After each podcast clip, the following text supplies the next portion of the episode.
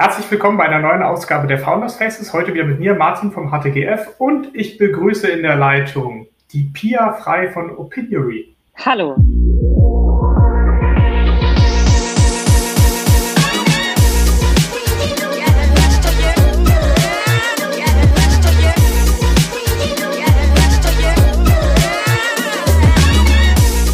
Hallo Pia, schön, dass du es geschafft hast. Ähm, wir wollen heute ein bisschen darüber reden, wie man von einer Buchautorin zu einer sehr erfolgreichen Gründerin wird. Bevor wir das aber machen, steigen wir noch mal kurz ein ähm, in, mit unserem klassischen kleinen Fragebogen. Was gab es heute Morgen bei dir? Kaffee oder Tee? Kaffee. Kaffee. Bist du eher iPhone oder eher Android? Aber ich glaube, iPhone. Ich ja, ich kenne die Antwort schon. das Thema Mobilität. Äh, wie bewegst du dich, wenn du dich in Berlin bewegst? Fahrrad. Fahrrad ganz viel. Scheren, selber kaufen, leasen, wie machst du das? Äh, tatsächlich ähm, im Übergangsstadium aktuell geleast, also Swapfeeds Kunden mhm. treu seit anderthalb Jahren. Das rechnet sich ja allerdings äh, nur für einen begrenzten Zeitraum und mittlerweile hätte ich mir von diesen ähm, monatlichen Kosten ein schönes Fahrrad leisten können. Deswegen ähm, befinde ich mich gerade im Übergangsprozess wieder zum Eigenrad. ja, also man muss ja dazu sagen, bei Vorfilm gibt es ja den kompletten Service noch mit dazu. Ne? Also wenn dir irgendwas das passiert stimmt. oder so. Ich habe äh, den halt seit einem Jahr nicht mehr gebraucht. Ja, okay, gut. Na, dann lohnt es sich in der Tat nicht mehr. Dann bist du eine sehr, sehr rücksichtsvolle äh, Radfahrerin und passt auf deine Reifen auf. Das ist schon mal sehr gut. und dann, Jahr 2021, wie war denn dein Urlaub dieses Jahr? Oder hast du noch Urlaub geplant? Ich hatte Urlaub, verhältnismäßig späte Sommerferien, zwei Wochen in Italien, die so terminiert waren, dass ich Ende September, äh, äh, Anfang September wiederkam und da durch diesen Zeit, ähm, durch dieses Zeitfenster Ende des Sommers massive Sommerferiengefühle hatte oder wie das erste Schuljahr das wieder losgeht. Das war sehr schön. Ich will das in Zukunft öfter machen, späte Sommerferien. Ja, äh, späte Sommerferien ist immer toll. So, äh, solange ein Kind noch in der Kita ist, ähm, kann man es sogar noch so ganz ans Ende legen, sodass man auch gar nicht mehr so viel zahlt. Das ist immer extrem hilfreich. Das wird dann später, ja, genau, wird, wird später nicht mehr so einfach. Das kann ich versprechen. So, super. Vielen Dank dafür. Wir wollen jetzt aber noch mal ein bisschen reingehen in das Thema, äh, was eigentlich deine Geschichte ist und wie du auch zu Opinionary gekommen bist. Fangen wir mal an. Ich habe gesehen, du hast einen Bachelor in Philosophie gemacht in München. Korrekt. Was hat dich dazu bewogen? Was, was fandst du an diesem Thema so spannend? Ich war da relativ äh, pragmatisch. Also ich wusste schon, in welche berufliche Richtung ich gehen wollte, dass ich so in den Medienjournalismusbereich möchte. Und äh, das zu studieren ist aber, glaube ich, ungefähr so, äh, so wie Sport zu studieren, wenn du Fußballspielerin werden möchtest. Und gleichzeitig sind die Chancen aber sehr viel besser, wenn du irgendein Studium vorweisen kannst. Und äh, deswegen habe ich einfach das genommen, was mir in der Schule am meisten Spaß gemacht hat. Und das war Philosophie. Dann musste ich aber auch noch lernen, dass äh, Philosophie auf Uniniveau dann nochmal eine andere Nummer ist als so ein zweistündiger, wie es auch immer heißt in der Schule, Extrakurs. Und das war sehr massive äh, Gehirnakrobatik, die ich da betreiben musste. Ich würde sagen, es hat nicht nur Spaß gemacht, aber es hat auf jeden Fall war das eine taffe Denkschule. Also dann so richtig Nietzsche und alles und durchexerziert und Habermann und was nicht alles? Alles durchexerziert, relativ wenig hängen geblieben, leider. ähm, tatsächlich war mein ähm, Nemesis in diesem Studium war dann Quantenphysik, äh, was ich dann ein Jahr hatte. Weil wenn man sozusagen in der Quantenphysik auf die äh, Metaebene geht, dann wird das sehr philosophisch oh Gott, und ja. stellt halt sozusagen alle äh, Naturgesetze in Frage und damit dann wiederum die Bedeutung, was wir eigentlich glauben können. Das war wirklich teilweise, also hatte psychedelische Wirkung. Ich weiß nicht genau, wofür es gut war, aber es war äh, für irgendwas gut, zumindest auch schon in dem Anspruch, mich da durchkämpfen zu müssen, weil es eben mir nicht alles in die Gehirnareale geflossen ist, was da so vermittelt wird. Alles klar, Wahnsinn. Gut, äh, auch, auch gut zu wissen, was ich definitiv nicht nochmal studieren möchte, glaube ich. Das ist, äh, das wäre wär mir, glaube ich, einfach das viel ist zu fantastisch hoch. als Studium. Also ja. ich könnte mir das später in meinem Leben nochmal vorstellen, dann nochmal tiefer reinzusteigen. Zu dem Zeitpunkt hatte ich, glaube ich, einfach im Grunde mehr Lust darauf, etwas zu machen, als äh, mhm. auf Studieren. Und deswegen war das äh, äh, auch auf äh, weiten Strecken ein echter Kampf. Respekt. Aber ich glaube, sich da durchzuarbeiten, das, das prägt auch. Es ging für dich während des Studiums schon los. Du hast die ersten, äh, auch dort dann im Medien, im Journalismusbereich, die ersten Internships gemacht, oder also mal Praktikas, äh, Tagesspiegel, ZDF. Und dann ging es, glaube ich, auch schon bald los äh, ähm, mit Opinionary, oder? Also das habt ihr, wenn ich es richtig gesehen habe, schon 2013 gegründet, kurz nach deinem Studium. Genau. Auf Praktikumsebene kann ich noch stolz mein erstes Praktikum reinschieben. Das war nämlich ein Schulpraktikum bei der Titanic, als ich 14 war. Bei Herrn Sonneborn war das noch? Oder? Bei Herrn Sonneborn. Herr Sonneborn hat mir das schönste Praktikumszeugnis geschrieben, was ich jemals bekommen habe. Oh Gott. Ich habe ihn neulich wieder getroffen und habe ihm äh, davon erzählt, er erinnerte sich selbstverständlich an nichts mehr. Aber ich liebe es. Genau, dann haben wir Opinory gegründet, als ich ungefähr gleichzeitig, als ich nach dem Studium ungefähr mit der Journalistenschule anfing. Und das mhm. startete als Gründung erstmal als, man kann es erstmal, ich glaube, es war gut zwei Jahre ein leidenschaftliches Nebenprojekt äh, mit einer vollkommenen Ergebnisoffenheit, dass irgendwann was äh, ein, ein Volljob werden soll oder ob das, was das wird, war erstmal sehr offen. Es war erstmal einfach ein, ein experimentierfreudiges Probieren. Okay, was war da euer Hintergrund dahinter? Ich meine, vielleicht können wir mal kurz schon mal darauf eingehen, was, was Opinory mhm. heute ist und war es das damals auch schon oder äh, wie, wie seid ihr da damals angegangen? Opinory 2013 gegründet und heute vielen bekannt aus Online-Artikeln, wo einem hier und da von FAZ bis äh, nordbayern.de häufig so eine kleine Tachonadel begegnet, versehen mit einer Frage, über die man sich zu einem im Thema, äh, im Artikel angeschnittenen Thema positioniert. Und Grundidee davon, mit der wir vor mittlerweile acht Jahren losgelaufen sind, war, oder ähm, Problematik, die wir gesehen haben, war, dass Partizipationsmöglichkeiten in allen sozialen Netzwerken natürlich also zur DNA gehören und gleichzeitig die User Experience, wenn du im restlichen Internet, also beispielsweise in Online-Artikeln unterwegs bist, extrem passiv ist. Ja. Und das ist aus, das fiel zuerst meinem Bruder als Counter, äh, also unintuitiv auf, mangelnde äh, Mitteilungsmöglichkeiten. Und mir war das äh, ein Thema, seit ich eben angefangen hatte, als äh, Praktikantin in Online-Redaktion zu arbeiten, wo der Leser, die Leserin im Grunde weitgehend unsichtbar im Newsroom war. Da gab es zwar auch schon damals hier und da ein paar Marketing-Teams, die Persona entwickelt haben, aber in der Arbeit im Newsroom, da gab es den Leser nicht oder es gab ihnen nur sehr negativ Assoziationen als der Troll der Kommentarspalte. Und da war der Gedanke, wie kann man Interaktion, also ein Gespräch, ein Dialog mit NutzerInnen skalierbar und ressourcenschonend in, äh, ins Open Web heben. Und das war so der Kerngedanke von Opinory. Interaktion schaffen, da wo keine ist, Mitteilungsmöglichkeiten kreieren, da wo bisher keine waren. Und okay. damit Redaktionen helfen, ihre Nutzer besser zu verstehen und durch bessere Verständnis besser zu konvertieren und besser zu monetarisieren. Okay, und hattet ihr damals auch schon diese Tachonadel oder war das früher noch, sah das früher noch ganz anders aus? Das ist eine gute Frage. Also das Urprodukt, der Pressekompass, mit dem wir losgelaufen waren, der war etwas anderes. Der war nämlich ein Kompass, also zweidimensional, mhm. äh, mit zwei Achsen und damit zwar sehr differenziert in der Möglichkeit, Debatten einzufangen und gleichzeitig etwas überkomplex. Und äh, dann kam im Laufe des ersten Jahres die Idee, das Ganze etwas zu simplifizieren und auf einer Achse ein Meinungsspektrum abzubilden, was immer noch erlaubt, differenziert Positionen zu beziehen, also auch nicht rein binär zu sagen dafür, dagegen, sondern auch Platz für die Zwischentöne und Grauzonen zu lassen und das Ganze aber etwas vereinfacht. Und das war eine Evolution des ersten, des ersten Jahres. Okay. Und äh, das heißt, ihr, ihr, seid dann losgelaufen 2013, wenn ich das so richtig sehe, du warst bis 2016 quasi immer noch in verschiedenen Anstellungen unterwegs. Wie, äh, wie hat sich das, wie habt ihr das parallel gemacht neben der Arbeit? Habt ihr das mal am Wochenende abends gemacht oder wie, wie muss man sich das vorstellen? Das ging bis, ich glaube, 2015. Das waren einfach zwei Jahre mit sehr wenig Freizeit, äh, wo okay. ich meinen Hauptjob hatte und gleichzeitig in alle Ransen des Tages, in alle Ecken und Enden, Pausen und Nächte und Wochenenden Opinory reingemogelt habe. Und irgendwie getragen von dieser, von dieser Beobachtung, dass da richtig was ist, dass da ein sehr, sehr großes Mitteilungsbedürfnis ist, dass da ein mhm. sehr, sehr vorhandenes Problem auf Verlagsseite ist, in Direktbeziehung zu ihren LeserInnen.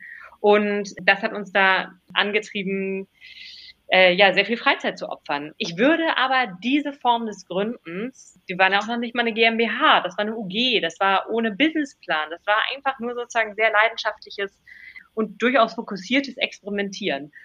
Was aber Menschen, die überlegen, etwas zu gründen, aber denen der Sprung ins Wasser möglicherweise zu kalt und das Risiko noch zu groß ist, da ist es durchaus ein Weg, eine Idee zu testen. Und dafür muss man persönliches Opfer bringen, nämlich äh, sehr viel Freizeit.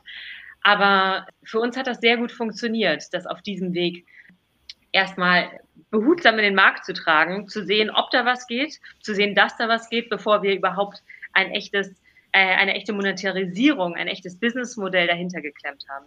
Mhm. Okay, cool, spannend. Wie hat dir denn, äh, du hast ja selber gesagt, du hast ja parallel noch äh, auch äh, gearbeitet, das heißt, äh, du warst ja bei, äh, warst ja wie gesagt in, in der Journalistenschule und warst dann auch noch bei, bei Welt N, N24. Ähm, wie hat dir denn diese Arbeit geholfen dabei? Dieses, auf der, auf der einen Seite natürlich dein Hauptjob, hat dir Geld gegeben, aber hat, hat dir das auch was beigebracht? Konntest du die Sachen, die du dort gelernt hast, sofort wieder übertragen oder wie, wie hat sich das ausgewirkt? Massiv geholfen. Also erstmal äh, durch die natürlich günstige Voraussetzung, dass dieses leidenschaftliche Nebenprojekt äh, von meinen Chefs und oder Chefetagen bei Axel Springer begünstigt und gewollt war. Das heißt, die haben mich daran arbeiten lassen und ich musste das nicht verstecken, sondern vielmehr konnte ich das Produkt, an dem wir da gebastelt haben, direkt bei der Welt integrieren und insofern direkt im Newsroom zu sitzen, wo diese Stimmen dann ankommen, ähm, war das ein sehr großer, groß angelegter Nutzertest, wenn man so will, da die Möglichkeit am offenen Herzen zu operieren.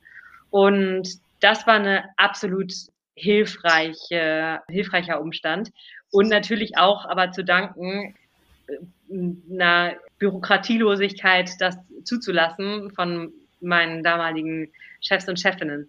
Und gleichzeitig hatten wir das natürlich in diesem Axel Springer Universum sehr viele Kontakte beschert, die bis heute hilfreich und fruchtbar sind. Okay. Also ich habe da gnadenlos, äh, ich finde, ich hasse das Wort Netzwerken, ne? aber ich habe gnadenlos Menschen jeglicher, jeglicher Hierarchieebene penetrante Kaffeeeinladungen geschickt, einfach das Ganze an den, an den Mann zu, an die Frau zu bringen. Und das war super hilfreich. Okay, aber ich sag mal so, wenn man sich da oben äh, im Journalistenclub oder so trifft auf einen Kaffee, ist das ja auch immer schön. Auch immer schön. Genau, es hat mir auch natürlich äh, Insights in diese Industrie beschert. Und jetzt haben wir, wir haben zwei Target Groups oder Kundengruppen. Und das sind weiterhin Verlage, die die Hälfte unseres, unserer, unserer Gleichung ausmachen. Das sind auf der anderen Seite Brands und Agenturen. Und auf der Verlagsseite war das, äh, war, waren auch die Stunden beim Kaffeetrinken im Journalistenclub sehr, sehr nützlich. Das, das glaube ich, das glaube ich. Was war denn so äh, auf diesem Weg? Also du bist ja dann 2016 dann rausgegangen und seitdem halt, also quasi seit fünf Jahren jetzt, fünfeinhalb sogar, komplett 100% bei Opiniory. Ihr habt ja, glaube ich, auch ähm, ein, zwei Finanzierungsrunden gedreht. Was waren so denn die, die, die größten Learnings auf diesem Weg? Was, äh, was, hat, was hat euch da am nächsten mit begleitet auch? Einmal, ich glaube, ich habe mein LinkedIn, ist nicht ganz korrekt, ich glaube 2015 bin ich rausgegangen. Okay. Aber Learnings boah, sind natürlich zu viele, um die so kondensiert zusammenzufassen. Aber ein großes Learning ist, dass, also man redet ja viel von Visionen, von, die gebraucht ist, um sowas aufzubauen. Und das stimmt natürlich auch. Du brauchst eine Vision und du brauchst die Fähigkeit, diese Vision zu vermitteln. Keine Frage. Ich würde aber sagen, das ist der leichtere Teil. Und ich glaube, der viel, äh, viel schwierigere Teil ist Fokus. Und Fokus ist vor allem dann schwierig, wenn du mit Risikokapital und Finanzierungsrunden ausgestattet bist und die Möglichkeit hast, in verschiedene Richtungen zu laufen. Mhm. Und da ist ein echtes Learning, dass Fokus schnell unterschätzt wird und ganz, ganz, ganz wichtig ist für einen langfristigen Erfolg. Ich würde sagen, in diesen ersten anderthalb informellen Jahren, die wir hatten, als das Ganze noch ein Nebenprojekt war und äh, mein Mitgründer und Bruder und ich noch unsere Hauptjobs hatten, da hatten wir Zero Kapital. Da war das Ganze aus sehr dünnen reinkommenden Umsätzen und eigenem Geld, was aber auch beschränkt war, äh, finanziert. Und das hat uns zu Megafokus gezwungen. Und das mhm. war super hilfreich, da drin einen Weg zu finden und sich nicht zu verrennen in all den fantastischen Möglichkeiten, die es damit gäbe. Das ist das eine. Und das andere würde ich sagen, was in dieser Wachstumsphase der ersten Jahre sehr zentral war, war, du bist als kleines Startup, was irgendwie eine Nussschale ist im Vergleich zu den Unternehmen, mit denen du als B2B-Unternehmen zusammenarbeiten möchtest, natürlich in einem un, un, unschätzbar unausgeglichenen Machtverhältnis. Mhm. Also natürlich, die sind, ich verwechsel immer David und Goliath, aber der eine sind David die Großen und die anderen sind die Kleinen. David, glaube ich. David, und, David sind äh, die Kleinen, Goliath sind die Großen. David sind die Kleinen, genau. Du bist David. Und das darf man, das muss man ignorieren. Und äh, da gibt es eine sehr äh, feine Balance zwischen frech sein, was man nicht möchte, und penetrant sein, das möchte man nicht.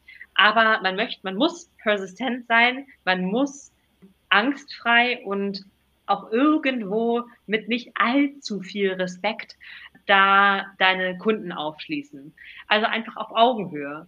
Und da angstfrei und ohne die zu große Demut und gleichzeitig ohne frech zu werden, anzutanzen und die Unausgewogenheit der Kräfteverhältnisse zu ignorieren, das würde ich sagen, ist ein anderes wichtiges Learning.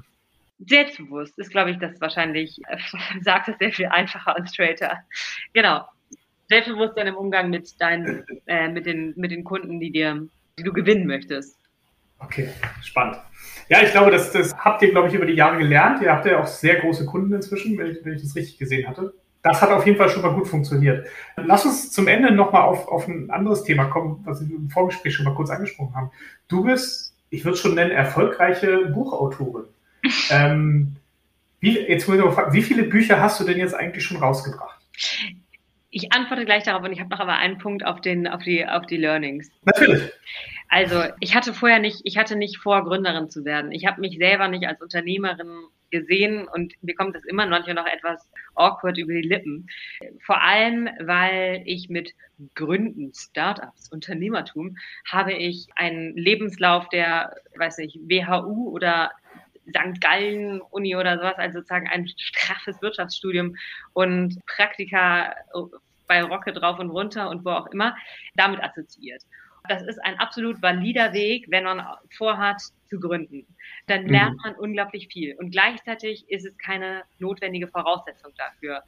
Und man sollte, glaube ich, keine, nicht die Sorge haben, dass einem ein Handwerkszeug fehlen könnte, weil man einen beispielsweise geisteswissenschaftlichen Weg bisher gegangen ist und trotzdem eine mhm. Idee hat. Das alles kann man lernen. Ich würde sagen, Opinomy ist natürlich ist irgendwo auch ein riesiger MBA, den ich mache. Und, äh, und ich. Den lässt du dir sogar bezahlen. Den lasse ich mir bezahlen. Fantastisch.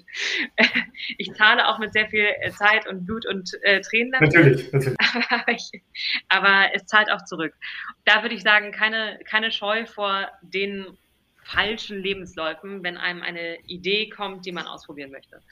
Sorry, äh, das war jetzt. Also. Schleife zurück. Und auf die Buchautorinnen-Schiene.